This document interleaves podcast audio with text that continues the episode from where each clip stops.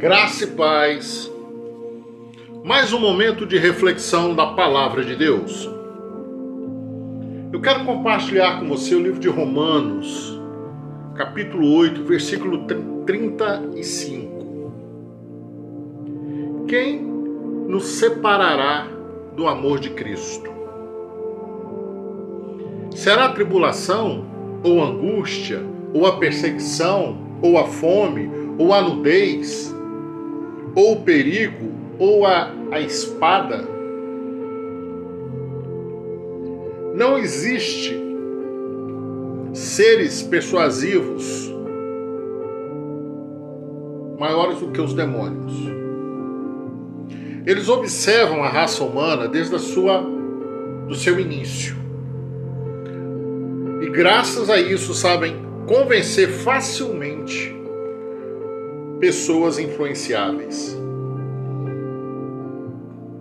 E uma das suas técnicas preferidas são usados para convencer aqueles que se dizem filhos de Deus e que até conhecem um pouco de Deus, mas não se aprofundaram em Deus.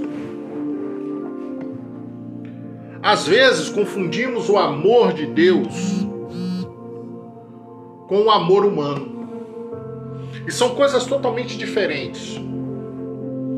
O amor humano, ele é condicional. E ele é muito fraco. O amor de Cristo, ele é único. Ele é incondicional. Sabe por quê? Porque ele deu a vida dele por mim e por você. O amor de Cristo, ele é algo tão fantástico que a tribulação, a angústia, a perseguição, a fome, a nudez, o perigo, a espada não conseguem separar este amor. Porque este amor ele, ele é incondicional, ele, ele supera essas barreiras.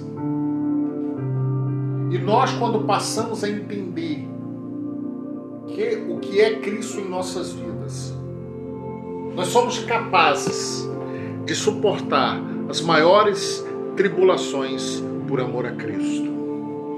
Quando nós estamos diante de todo essa, esse processo, nós somos capazes de absorver as maiores angústias, as perseguições, a fome. Por quê? Porque o amor de Cristo está em você. E aí alguém vai falar, mas se Deus me ama, por que, que Ele vai permitir que eu passe fome, que eu passe necessidade, que eu sofra tribulação ou angústia? Mas se Jesus te ama tanto, por que, que Ele precisou morrer por você? Ele em momento nenhum desistiu de você. Ele em momento nenhum desistiu de mim. Ele simplesmente foi lá e deu a sua vida. Ele a entregou. Ele não foi obrigado. Ele fez. Olha que coisa fantástica. E eu e você não faremos isso. Nós podemos até fazer algo parecido por uma questão de um filho. Se você ama muito a sua esposa, o seu marido, talvez você vai fazer pela sua esposa, pelo seu marido, pelos seus pais, pelos seus filhos. Mas você não vai fazer isso por um estranho, por aquele que te odeia. E Jesus fez exatamente isso. Ele nos amou de uma maneira tão especial, tão incondicional, que ele abre mão da vida dele, ele a entregou. Ninguém a tomou, ele a entregou. Para que eu e você tivéssemos direito à salvação.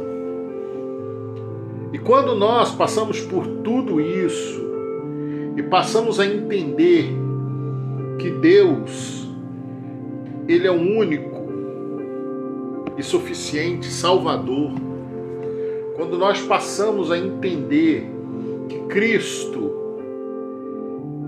ele foi capaz de abrir mão do trono dele por mim e por você, nós começamos a entender o que é o amor de Cristo.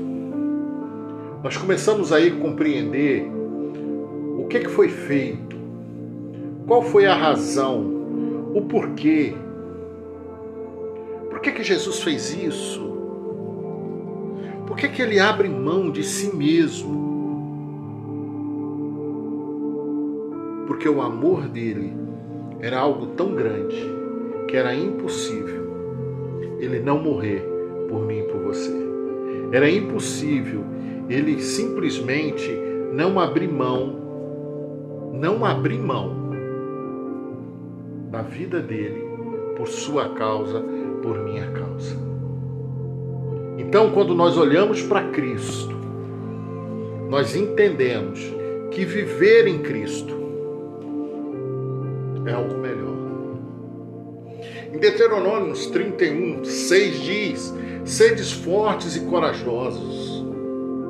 Não tenhais medo, nem fiqueis aterrorizado diante deles, porque Yahvé, o vosso Deus, é quem vai convosco. O Eterno nunca vos deixará jamais vos abandonará.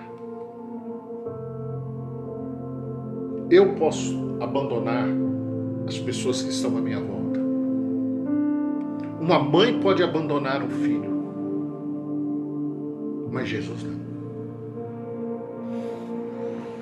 Quando nós entregamos a nossa vida a Cristo, por mais falha que seja a nossa trajetória de vida, quando nós sempre olhamos para a cruz, quando nós mudamos a direção da nossa cabeça para a cruz de Cristo, aquela cruz que está vazia, não é uma cruz que tem alguém lá, porque ele, ele não está lá.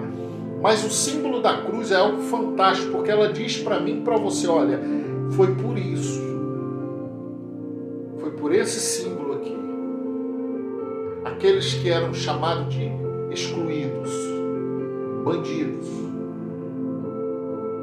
foi é esse símbolo que se tornou o símbolo de salvação. A cruz vazia. Uma sepultura vazia. E o interessante é que o mito, que muitas das vezes as pessoas olham para Cristo como mito, ele continua transformando vida. Então a pergunta fica: o que pode separar você do amor de Cristo? Pense sobre isso. O que que pode levar você para fora do amor de Cristo? O que pode acontecer na sua vida tão fantástico para você abrir mão do amor de Cristo. Se todas as coisas terríveis não podem nos separar do amor de Cristo, pense bem. O que tem levado você a se afastar de Cristo? Os prazeres carnais, passam. mas a vida eterna, essa permanecerá para sempre. E por mais longe que você vá, por mais distante que você consiga chegar, você não conseguirá se afastar deste amor, a não ser você abra mão de Cristo. Então viva com Cristo. Viva para Cristo. Seja um modelo de Cristo.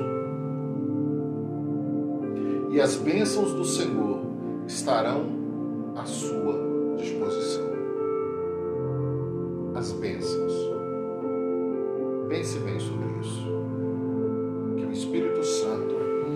Possa ministrar em cada coração. Amém.